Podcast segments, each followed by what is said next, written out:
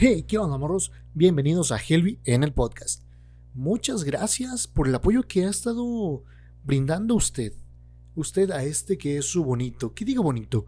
A este su hermoso programa de confianza, claro que sí. Recuerden que estamos en más de cinco plataformas de podcast. Sí, estamos solamente en seis. Pero se escucha más pro, más chido decir que estamos en más de cinco, ¿no? El caso es que si nos escucha ya sea que si en su iPhone, que si en su iPod, que si en su iPad, pues estamos en Apple Podcast, que si en su Samsung, que si en su Huawei. Ay, ¿qué otra marca de Android, hay?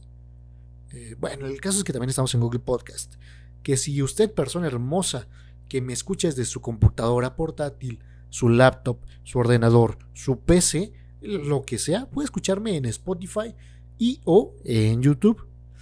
Así es. Gracias por el apoyo, amigos, de verdad. Me siento muy contento por por estar aquí con ustedes. Antes de entrar al tema de hoy, uy, que la neta, pues me gusta mucho. Es un tema que estaba casi llorando cuando lo estaba escribiendo. Ah, sí, fue muy revelador para mi vida y entendí muchas cosas que no había entendido en su momento. Pero bueno, antes de todo esto, quiero decirles que muchas gracias por el apoyo a estos últimos tres episodios de liderazgo. Eh, sí, no puedo prometer que van a ser los últimos, porque pues la neta es un tema que me gusta mucho y ya tengo pensado invitar a más personas para que nos hablen de ello. Ah, el caso es que, pues bueno, no van a ser los últimos. Muy bien, ahora sí. Este viernes pasado fui a una fiesta de disfraces dentro de la iglesia. ¿Qué? Eso, eso, eso es del, del innombrable. ¿De Voldemort? No, no, no, de, del diablo.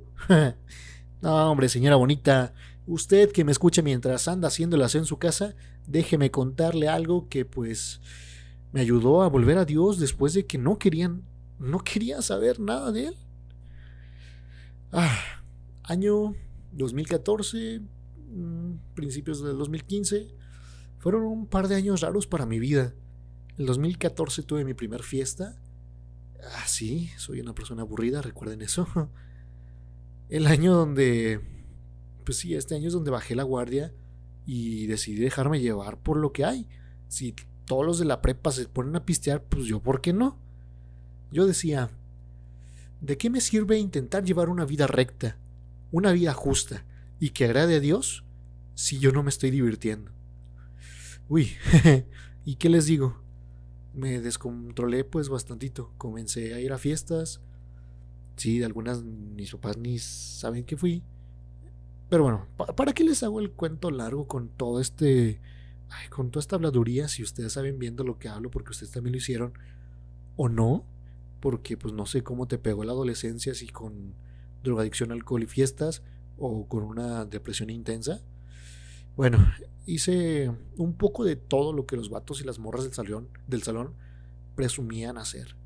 Tomé, fumé, me drogué, y también como se la pasaban hablando de sexo, pues también le di todo eso por la lucha de querer pues divertirme, verme cool y sobre todo pues tener amigos. Ah, recuerdo que que en una ocasión llegué a quemar mota en la iglesia donde estaba. sí, fue algo muy muy tonto y no nos descubrieron, éramos varios, tres. no nos descubrieron, no lo hagan. Me acuerdo que mis papás me dejaban salir pues con la condición de que fuera a la iglesia. Solamente salía el domingo porque todos los demás días estaba ocupado. Eh, que ya sea por la escuela o tareas, toda esa onda. Entonces la condición para poder salir con mis amigos un domingo era ir a la iglesia. Ay, donde pues me, me llegaba a quedar dormido porque pues no me interesaba. no, no, no me interesaba. Así de plano.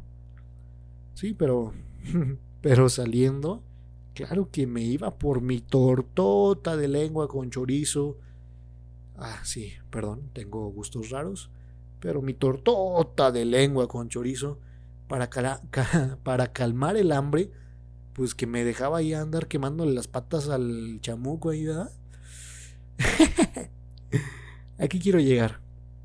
En 2015 le di totalmente la espalda a Dios, porque comenzó a aburrirme la iglesia, y no solo eso, ya no me sentía en casa. Algunos de los que estaban al frente, pues a muchos nos hacían sentir mal de una manera muy, muy clasista. O sea, gracias a Dios creo que nunca he estado en situación de pobreza, o al menos que yo me haya dado cuenta, pero para ellos si no cargabas con un iPhone, bueno, aquí un pequeño paréntesis, yo ahorita ya tengo iPhone, pero no porque esté buscando la aprobación de nadie, sino porque es como mi herramienta más necesaria. Eh, vez necesaria, pero con la que más me acomodo, la marca con la que más me acomodo, ¿ustedes qué les importa? El caso es que si no cargabas con un iPhone, si no salías a la playa, si no podías pagar restaurantes caros, este, aunque pues ellos no pagaban nada, sino sus papás. si, si no podías pagar lo que ellos podían pagar o si no tenías lo que ellos tenían, uy, pues las cosas eran como... Mm, el mejor nos vemos el viernes ahí en la reunión de jóvenes para adorar juntos a Dios. Bien perros hipócritas después de que te... Eh, no olvídenlo, el caso es que te, hacían sentir menos, o sea, con toda la intención semana tras semana. Ahora que me pongo a pensar y a recordar un poco, la mayoría, si no es que todos los amigos con los que me juntaba, creo que ninguno sigue en la iglesia. La mayoría totalmente le dio la espalda a Dios y otros pues nos cambiamos de iglesia. Pero o sea, no, no estoy hablando mal de ninguna iglesia, sino que, pues sí, muchas veces la gente no está muy bien centrada y desafortunadamente hay gente que nos va a hacer caer piedras, las famosas piedras de tropiezo. Ah, ¿Pasó en este caso? Sí. y en mi corazón hubiera deseado que nunca hubiera pasado, porque si no hubieran sido así las cosas, amigos con los que me llegué a drogar y toda esa onda de la iglesia eh, se hubieran recapacitado así como yo. Ay, creo que no era la expresión correcta. El caso es que hubieran vuelto en sí y hubieran vuelto a la iglesia si no hubiera sido por esta gente que, que algunos todavía siguen. Espero que Dios ya los haya cambiado, por favor. Pero en sí en sí, ¿qué es lo que me ayudó a volver a la iglesia? Ah, bueno, para llegar a esto necesito contarte que me fui de mi casa un año.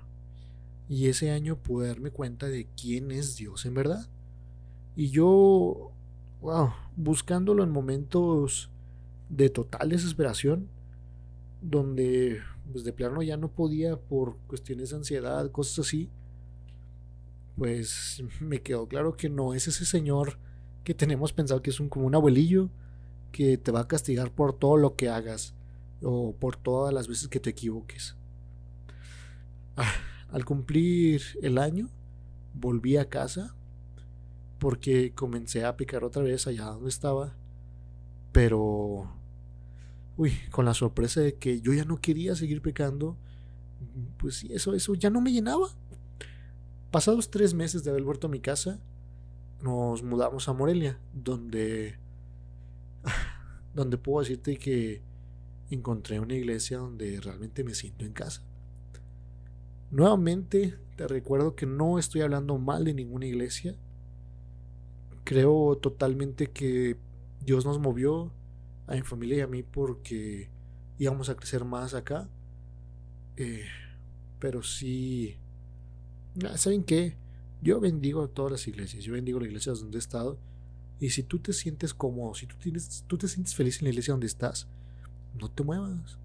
Siento que mi familia a mí, Dios nos mandó a movernos y pasó todo esto para que pues realmente nos moviéramos porque pues si no hubiera tenido esas personas que por así decirlo te discriminaban, pues, yo como si no hubiera seguido, o sea, llegué a ser líder de, de teens teniendo como, ni me acuerdo, que 14 años tal vez eh, si hubiera seguido en la iglesia, tal vez ahorita estuviera predicando cada reunión de jóvenes, no sé, es mi pensamiento, ojalá hubiera pasado.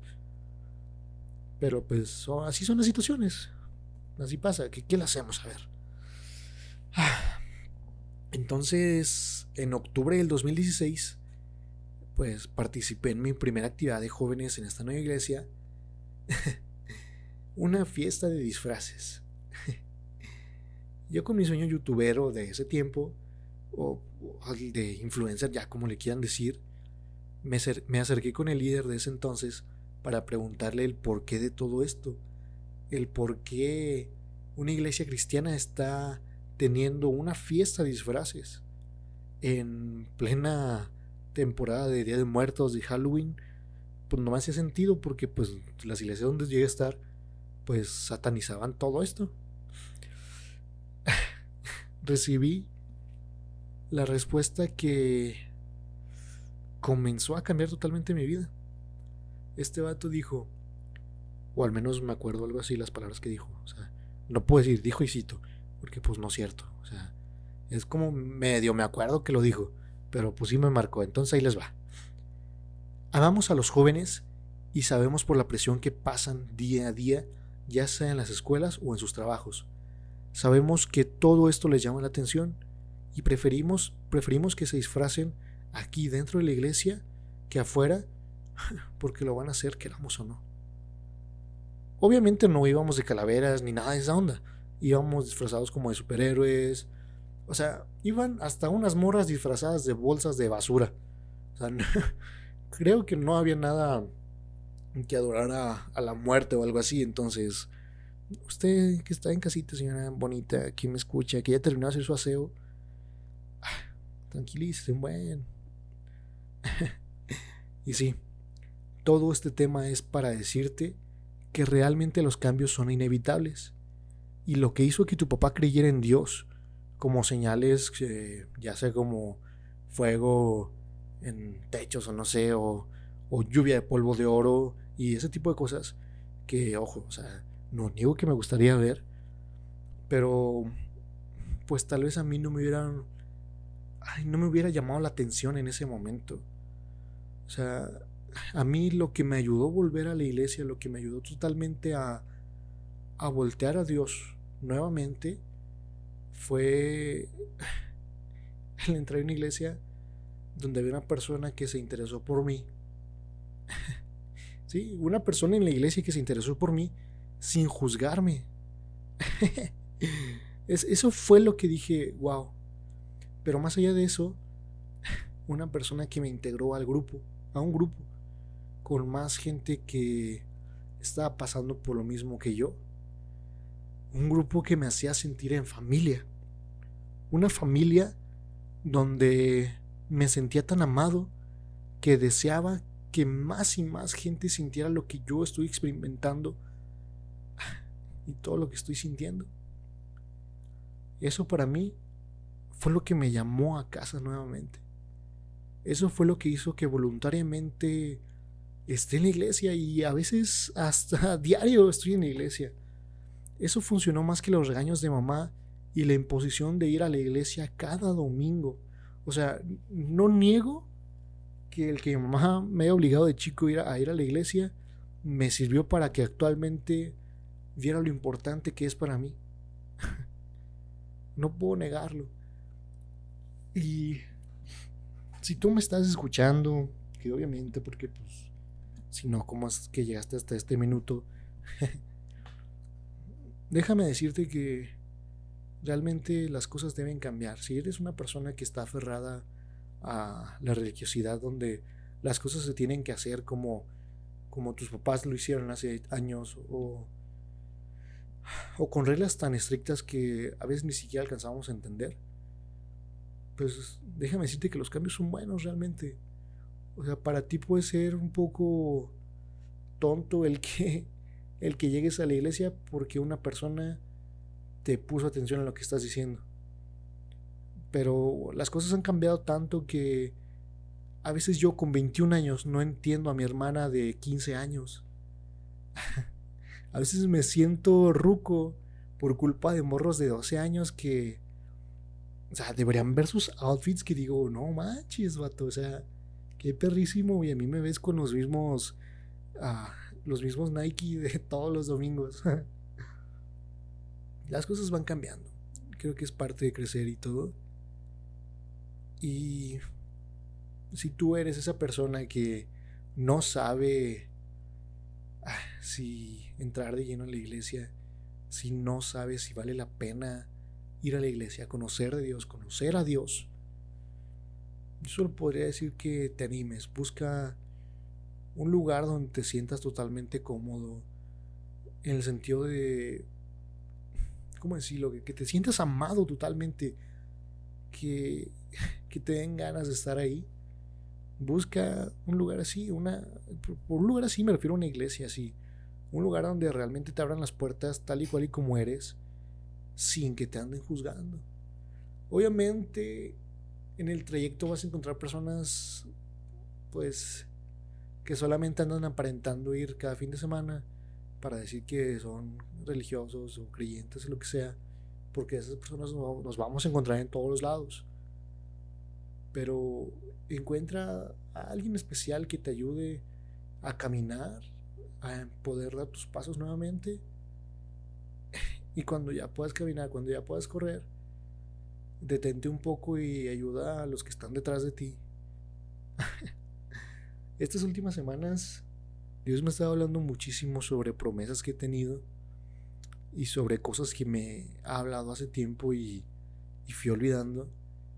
Y principalmente fue sobre las nuevas generaciones. Hablando con Pau, sí, Paulina Lázaro, la que vino hace poquito, eh, me decía ella, pues yo no entiendo por qué muchas veces la gente dice que los teens no pueden si delegales algo y, y lo van a hacer más perro que tú. Y es cierto, es totalmente cierto. Yo en producción donde estoy ahí en la iglesia, que el próximo episodio se va a tratar un poquito sobre eso. Eh, conocí a un morrillo, tiene como 13 años. Y no inventes, o sea, un morrillo de 13 años podía igualar lo que yo hacía en cuestión de cámara, en cuestión de switcher, y lo podía hacer mejor. Y, y eso más que ponerme celoso o algo así, me inspira que realmente las cosas están haciendo bien. Creo que hay gente detrás de nosotros, por detrás de nosotros me refiero a que son más chicos, que tienen capacidades que ni siquiera nosotros vemos o conocemos, o lo sé. Ay amigos, solamente quiero decirles, no se dejen llevar por la religiosidad. Busquen una relación real con Dios. Dense el tiempo, aunque sea un versículo diario, y no saben cómo Dios les va a revelar cosas increíbles, sueños que tenías olvidados, te los va a recordar nuevamente y los va, te va a ayudar a que los cumplas. No sé, amigos, me siento muy feliz, me siento muy contento. Ah, hasta aquí el tema de hoy. Fue tal vez el más corto de este su bonito programa de confianza. Pero no saben cómo me, me liberó. Ya saben que esto para mí es como, como terapia. Aquí saco todas mis frustraciones y toda esa onda. Y realmente no me había dado cuenta que parte de mi rebeldía de la prepa fue por causa de que no me sentía recibido en la iglesia. Y ahora que lo sé, me pone a pensar porque... Uy, pues porque en el trabajo no soy como que la persona más cristiana que digamos, porque tal vez lo que ellos, todos los compañeros del trabajo piensan, pues este vato enojón que... Sí, es algo que voy a estar trabajando y vamos a ver qué onda. Algún día podré contarles que eh, cambié en el trabajo y no soy una persona enojona y que todos van a la iglesia. eh, esperamos que sea pronto y que Dios cambie mi corazón para poder amar a todos. Muy bien amigos, pues hasta aquí el episodio de hoy. Ah, no sé, de verdad me siento muy contento. Discúlpeme si usted no se siente contento y ya le enfadé diciéndole que estoy muy contento, pero las cosas son así. Pero bueno, ya, hasta luego, bye.